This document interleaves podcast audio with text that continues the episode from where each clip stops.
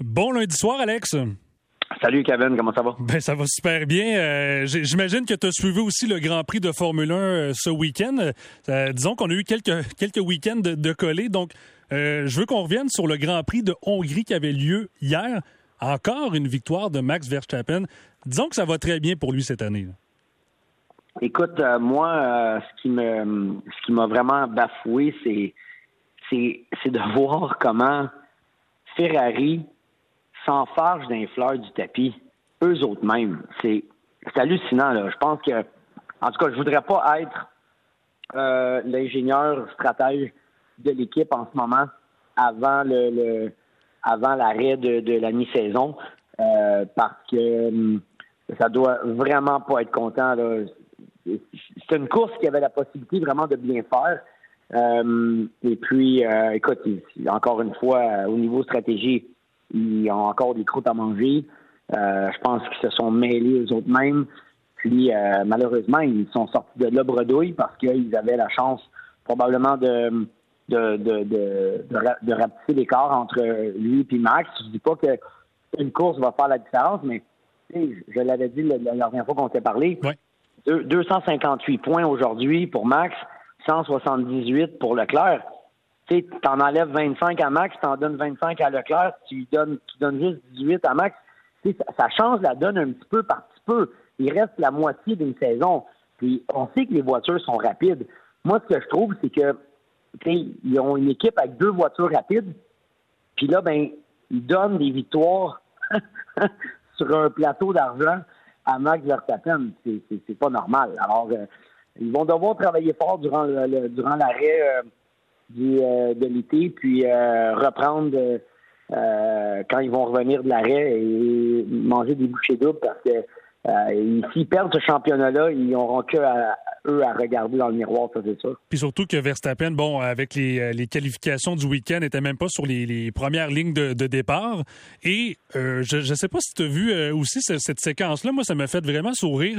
Le, le 360 qu'il a réussi à, à, ramener avec sa voiture. Et il est encore une fois, on parlait de Leclerc, et a réussi à aller le rechercher deux ou trois tours plus tard.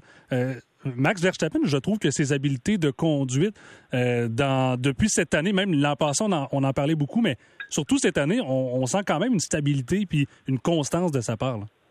Ben, écoute, il, fait quelques erreurs, mais encore une fois, tu je, vais le dire, quand tu es dans la peau d'un pilote comme ça, euh, tu te permets des choses, tu pousses très fort. Quand, quand mettons, tu arrives en qualification ou en course, pousses, tu pousses, tu pousses. Puis ça se peut que tu passes ta, ta course sans faire une petite gaffe.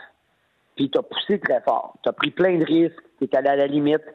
Ça, ça, ça te rend un compétiteur extrêmement dur à battre puis féroce parce que tu parce que tu pas grand-chose à perdre. Tu as 60 points d'avance. Fait que, à un moment donné, je veux dire, faut que les autres équipes fassent attention. Puis en l'occurrence, Ferrari, parce que si eux, ils sont les principaux rivaux de Red Bull et de Max Verstappen, ben, de lui donner des victoires sur un plateau d'argent, ça le rend encore plus imbattable parce que dans n'importe quelle situation, qu'il soit en qualification ou en course, il va se permettre de rouler tout le temps à la limite sans avoir peur de l'accrochage, de l'incident, d'un dépassement. Il va toujours se mettre le nez, même s'il y a un risque, parce qu'au bout de la ligne, lui, il n'y a rien à perdre. S'il y a un accrochage, ben, toi, tu as plus à perdre parce que tu continues à perdre des courses pour te donner une chance de le rattraper. Ça, c'est pas une position dans laquelle c'est facile de l'être. On, pensera à, Lewis Hamilton qui, l'année passée, durant la deuxième moitié de saison, il y avait, je pense, euh, écoute, je me rappelle bien, entre 30 et 40 points de différence. Ça y a tout pris pour récupérer les points, mais durant la deuxième moitié de saison, il a conduit comme sur des œufs, contrairement à Verstappen qui, lui, c'était des, des, des, moves en kamikaze, euh, la catastrophe tout le temps. Pourquoi? Parce qu'à chaque course que Hamilton perdait, c'était une course de moins pour le rattraper.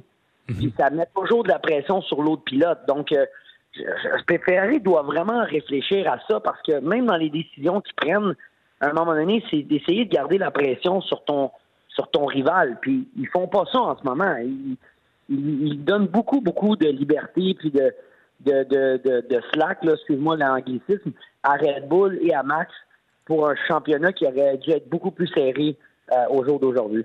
Alex Tagliani, je veux aussi t'entendre sur celui qui a terminé huitième euh, au dernier Grand Prix, Fernando Alonso. Euh, on a appris aujourd'hui, quatre jours après l'annonce de la retraite de Sébastien Vettel sur Aston Martin, qu'il allait euh, porter les couleurs d'Aston Martin pour la prochaine saison. Il a signé un contrat à long terme de plusieurs saisons avec, avec cette écurie-là. Je suis curieux de t'entendre là-dessus parce que il y, a, plusieurs observateurs qui pensaient, bon, après Alpine, ça, va être pas mal dans ces dernières années, mais finalement, non. Il y a encore la passion qui est là. Écoute, bon, premièrement, euh, je ne veux pas me faire porter-étendard de Fernando Alonso, mais, mais je pense que c'est un pilote euh, extrêmement talentueux. C'est un pilote très vite. À mon avis, il prenait sa retraite trop tôt. Euh, je pense qu'il était encore au sommet de sa forme.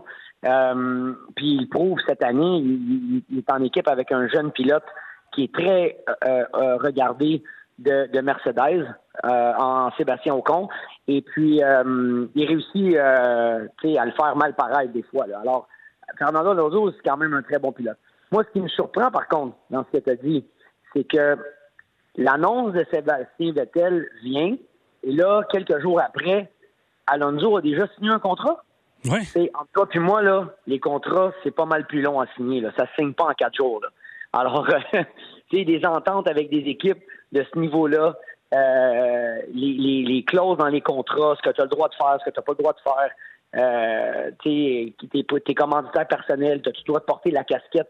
Lui, il y a, une, commandite importante personnelle et c'est toujours lui, il porte une casquette spéciale, peu importe dans l'équipe dans laquelle il a été. Euh, est-ce que les équipes vont accepter ça? il y a quand même des discussions, là. Ça se fait-tu en trois jours? Je ne sais pas. Moi, d'après moi, ces discussions-là, puis c'est mon opinion, je pense ont commencé avant. Et je pense que euh, peut-être Sébastien Vettel a eu vent de ça.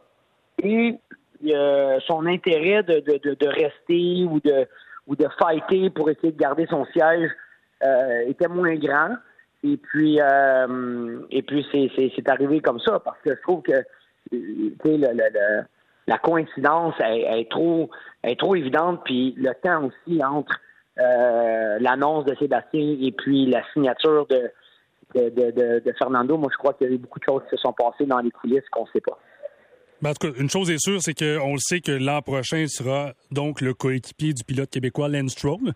Ça reste, ça reste à voir si cette écurie-là va mieux performer parce que euh, Antoine et moi, Alex, euh, c'est ça, c'est pas non plus la, meilleure année euh, chez Aston Martin. Ça l'a pas été non plus dans les dernières. Donc peut-être un, petit sentiment d'espoir pour cette écurie-là.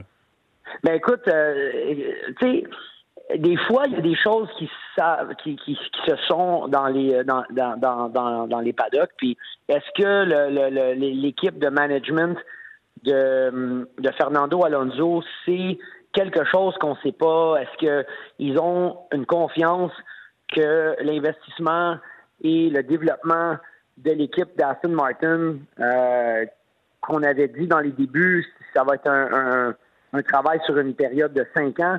Est-ce que Alonso a une confiance que cette équipe-là va, va, réussir à sortir son épingle du jeu, puis il veut, il veut être là au moment où euh, la voiture va se mettre à bien performer, puis il veut capitaliser là-dessus?